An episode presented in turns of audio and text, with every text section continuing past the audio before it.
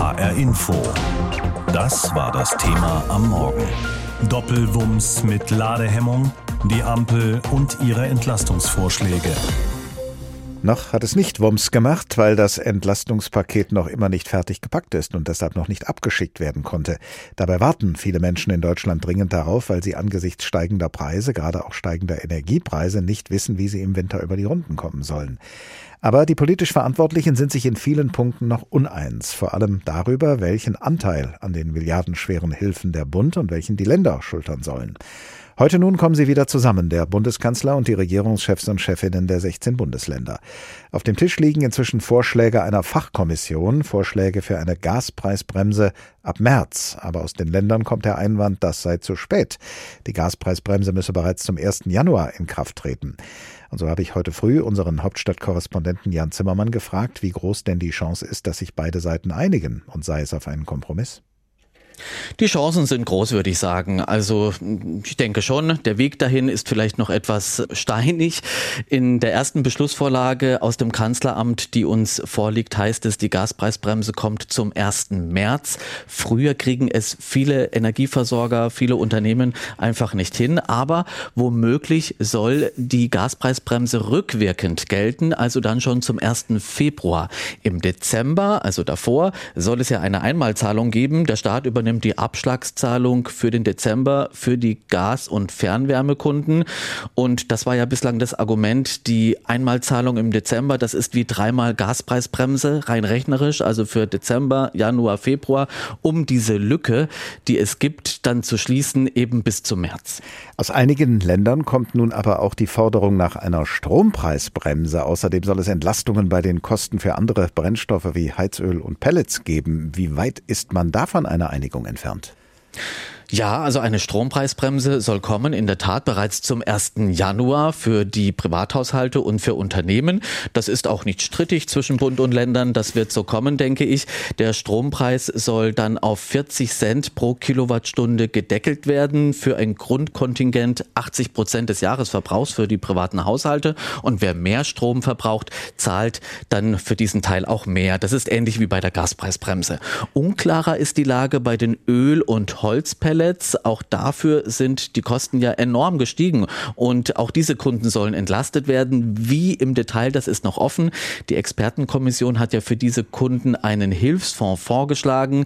Und da ist die Frage jetzt, macht das die Bundesregierung nach diesem Hilfsfonds und wie sieht der dann im Detail aus? Thema bei der heutigen Bund-Länder-Runde ist auch der Nachfolger des 9-Euro-Tickets. Ein 49-Euro-Ticket ist geplant. Allerdings fordern die Länder mehr Geld für den öffentlichen Personennahverkehr. Könnte das Ticket an dieser Forderung scheitern? Nein, das kann ich mir nicht mehr vorstellen. Also das Deutschland-Ticket, so wird es jetzt genannt, soll kommen. Dazu gibt es ja zwischen Bund und äh, Ländern Einigkeit. Auch die Verkehrsminister von Bund und Ländern haben sich darauf verständigt.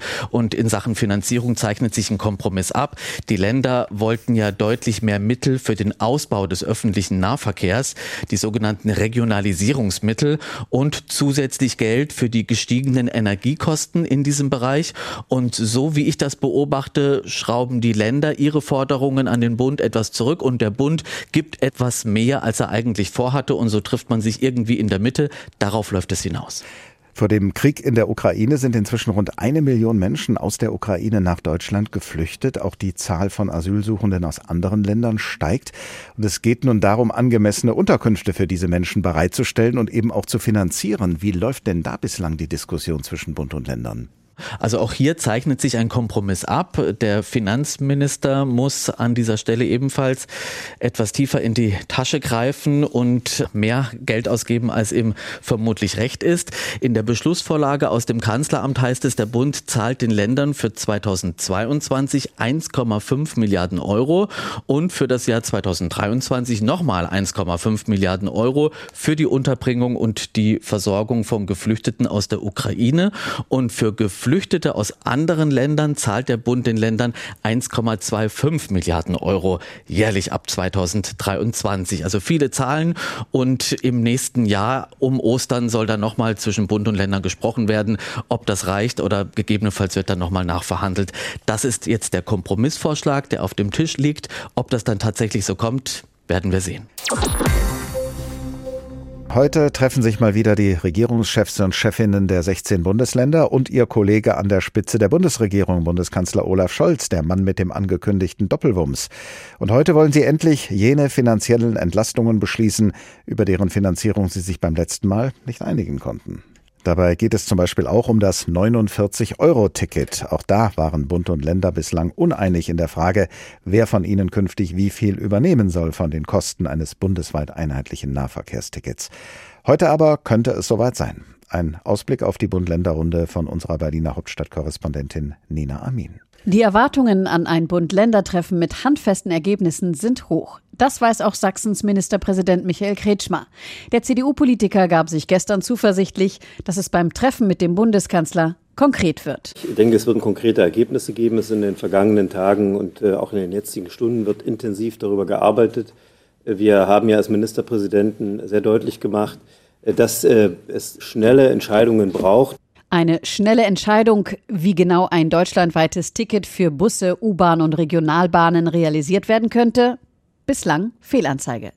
Seit dem Ende des 9-Euro-Tickets Ende August ringen Bund und Länder darum, wer was für ein einheitliches Nahverkehrsticket bezahlt. Wie es aussehen soll, wurde hingegen auf der Verkehrsministerkonferenz vor gut zwei Wochen festgelegt. Das 49 Euro-Ticket, das soll papierlos sein, es soll deutschlandweit gültig sein, es soll schnellstmöglich eingeführt werden, sagt Maike Schäfer, Vorsitzende der Verkehrsministerkonferenz.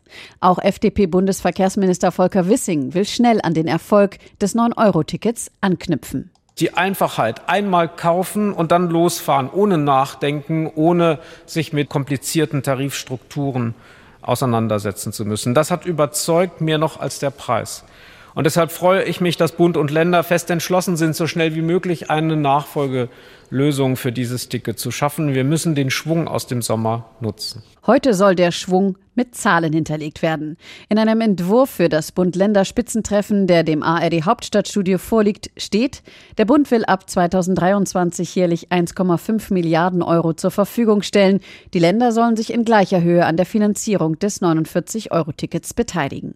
Außerdem kommt der Vorschlag aus dem Kanzleramt, schon ab diesem Jahr eine Milliarde Euro jährlich für zusätzliche Mittel für den regionalen Ausbau des Nahverkehrs bereitzustellen. Eigentlich wollten die Länder aufgrund der gestiegenen Energiepreise noch mehr sogenannte Regionalisierungsmittel, aber mit dem Vorschlag könnte wieder Bewegung in die festgefahrenen Verhandlungen kommen. Im Entwurf steht, dass die Mittel jährlich erhöht werden sollen. Für den Geschäftsführer von Allianz Pro Schiene, Dirk Fliege, ist es höchste Zeit, dass Bundesregierung und Länder mehr Geld in den Schienenverkehr investieren. Wir müssen uns hier modernisieren. Wir können nicht immer nur aufs Auto und den Lkw setzen. Die Städte sind voll mit Blech. Wir haben diese Energiemengen nicht, dass jeder alleine in seinem Zwei-Tonnen-Panzer fährt. Das 49-Euro-Ticket stehe genau dafür, meint Fliege. Er sieht darin ein kräftiges Signal, dass die Regierung in der Mobilitätspolitik neue Wege beschreiten möchte. Vom Bund-Länder-Spitzentreffen wird ein solches Signal und das Ende wochenlanger Unklarheit erwartet. So langsam kann man den Überblick verlieren, welche Entlastungszahlungen die Bundesregierung schon auf den Weg gebracht hat mit Wumms oder Doppelwumms und welche sie bislang noch schuldig geblieben. Heute jedenfalls kommt eine weitere Entlastungsmaßnahme hinzu. Das Kabinett will nämlich eine Soforthilfe für diejenigen beschließen, die Gas oder Fernwärme beziehen. Es geht dabei um eine Einmalzahlung im Dezember. Und außerdem beraten der Bundeskanzler und seine Kabinettsmitglieder über Details zur geplanten Gaspreisbremse, berichtet unser Hauptstadtkorrespondent Oliver Neuroth. Sie gilt als die zentrale Entlastung für Energiekunden in diesem Winter, die Gaspreisbremse. Privathaushalte sollen maximal 12 Cent für eine Kilowattstunde Gas bezahlen müssen, und zwar für 80 Prozent ihres bisherigen Verbrauchs. Michael Vassiliadis hätte am liebsten gesehen, dass die Gaspreisbremse ab Dezember schon gilt. Der Gewerkschaftschef ist Mitglied der Expertengruppe, die die Bundesregierung eingesetzt hat, um neue Entlastungen zu erarbeiten. Doch Vassiliadis gibt zu, technisch kann die Bremse erst ab März greifen. Weil man 20 Millionen Verträge ändern muss, völlig unterschiedlich. Es gibt viele Menschen, die haben gar keine Gaspreiserhöhung im Moment. Andere sind bei 40 Cent gelandet. Das heißt, 20 Millionen Einzelverträge müssen betrachtet werden. Und deshalb haben wir uns für die Umsetzung zum 1.3. entschieden. Doch das ist auch der Bundesregierung zu spät. Obwohl Kanzler Scholz die Vorschläge der Expertengruppe am Montag noch öffentlich gelobt hatte, steht in der Beschlussvorlage für die Ministerpräsidentenkonferenz heute, eine Rückwirkung der Gaspreisbremse zum 1. Februar werde angestrebt. Sprich, auch wenn sie offiziell erst ab März greifen soll, möchte die Regierung die Kunden nachträglich beim Gaspreis entlasten für einen zusätzlichen Monat. Wirtschaftsminister Robert Habeck wollte gestern auf einer Veranstaltung in Dresden nicht auf die Details zu den neuen Entlastungen eingehen, sagte aber, die Umsetzung soll so eng wie es geht bei den Vorgaben der Gaskommission bleiben so eng wie es geht, heißt, an bestimmten Stellen werden wir abweichen müssen. Nichts zu rütteln hat die Bundesregierung aber offenbar am Vorschlag der Expertengruppe zu einer Einmalzahlung für Energiekunden. Sie ist als eine Art Überbrückung gedacht, bis die Preisbremse tatsächlich kommt. Geldlich wird der ganze Zeitraum abgedeckt, sagt Kommissionsmitglied Vassiliadis. Was so viel heißt wie, die Einmalzahlung soll den Kunden etwa die gleiche Entlastung bringen wie eine Gaspreisbremse, die schon ab Dezember gegriffen hätte. Der Staat übernimmt die Dezember-Abschlagszahlung von Gas- und Fernwärmekunden. Wer direkt einen Vertrag mit einem Energieversorger hat, soll von ihm eine Gutschrift für den Dezember bekommen. Bei den meisten Mietern dürfte es über die Heizkostenabrechnung für dieses Jahr laufen. Dort sollen die Vermieter ihnen die Summe gutschreiben. Die Energieversorger wiederum bekommen das Geld von der Staatsbank KfW. Der wirtschaftspolitischen Sprecherin der Unionsfraktion im Bundestag Julia Klöckner ist das alles zu unkonkret. Aus ihrer Sicht handelt die Bundesregierung bei den Entlastungen zu spät. Also hochproblematisch ist, dass äh, die Bundesregierung sich seit dem Februar so viel Zeit gelassen hat. Es gibt viele Betriebe, viele Haushalte, denen flattern die Rechnungen einfach in den Briefkasten und sie können die nicht von guten Worten bezahlen. An Unternehmen hat die Regierung aber auch gedacht. Für kleinere Betriebe mit einem bestimmten Energieverbrauch pro Jahr soll dieselbe Regelung gelten gelten, die für Privathaushalte vorgesehen ist. Für größere Firmen ist eine Gaspreisbremse für 70 Prozent ihres bisherigen Verbrauchs geplant. Dafür soll die Bremse in ihrem Fall auch schon ab Januar gelten. Finanzielle Entlastung, die wünschen sich natürlich viele Menschen, die nicht wissen, wie sie angesichts steigender Preise im Winter über die Runden kommen sollen. Finanziell belastet sind aber auch die Kommunen, denn seit Beginn des Krieges in der Ukraine sind viele Menschen von dort geflüchtet und viele von ihnen müssen nun untergebracht werden, zum Beispiel in Städten und Gemeinden hier bei uns in Hessen. Und da wünschen sich nun die politisch Verantwortlichen in den Kommunen und Kreisen finanzielle Unterstützung. Auch das ist dementsprechend ein Thema, wenn sich heute die Regierungschefs und Chefinnen von Bund und Ländern in Berlin treffen.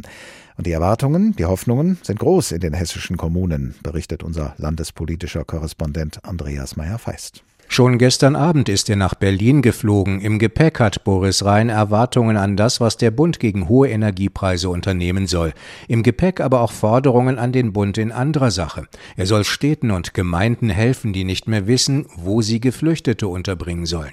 Vor seiner Abreise ist Boris Rhein aber noch einen Schritt weitergegangen, mit harter Kritik an der Arbeit der Ampelkoalition. Also ich äh, nehme eine Lethargie des Bundes wahr. Ähm, ich nehme wahr, dass der Bund äh, wirklich äh, handwerklich äußerst schwach arbeitet. Diese Bundesregierung hat sich noch nicht gefunden und das zum Nachteil der Bürgerinnen und Bürger. Obwohl es in einigen Punkten seit gestern Abend Bewegung geben soll. Die Bundesregierung will den Ministerpräsidenten Konkretes anbieten. Bei der geplanten Gaspreisbremse soll es keine Winterlücke geben. Die Entlastung soll ab März, vielleicht aber schon ab Februar greifen. Aber anderes ist noch völlig unklar. Hessen fordert fordert mehr Geld für die Unterbringung von Flüchtlingen. Der Landrat des Wetteraukreises Jan Weckler spricht von überfälligen Hilfen des Bundes. In seinem Kreis gäbe es kaum noch Platz für die Menschen. Also in ein Zimmer, in dem bisher zwei Betten lagen, gucken wir, dass wir vielleicht drei oder vier Betten reinbekommen. Bei der letzten Flüchtlingskonferenz im Bundesinnenministerium wurde das finanzielle Jahr vertagt und da hoffen wir natürlich auch, dass die Einigung von Bund und Ländern auch dazu führt, dass wir finanziell besser ausgestattet sind. Landrat Jan Weckler denkt schon wieder an Notlösungen. Und in der aktuellen Situation müssen wir leider auch wieder Flächen des Gemeinbedarfs wie Sporthallen, Bürgerhäuser oder auch Festplätze mit in den Blick nehmen. Andere sagen, so weit hätte es nicht kommen müssen. Aus der Landtagsopposition kommt Kritik am Kurs von Boris Rhein. FDP-Landtagsfraktionschef René Rock erklärte, auch die Landesregierung hätte mehr tun müssen und müsse notfalls in Vorleistung treten. Bayern habe das schon vorgemacht. Bayern hat große Liegenschaften angemietet und die Flüchtlinge werden erst in diesen äh, Liegenschaften untergebracht und dann erst in die Kommunen weitergegeben, wenn die Kommunen auch ausreichend äh, vorbereitet sind. Bayern äh, finanziert die Kommunen vor. Der Bund hat ja zugesagt, auch wieder Geld zu geben, aber das dauert natürlich alles länger und darum ist auch Hessen hier in der Pflicht. Ein Thema, das Bund und Länder bewegt.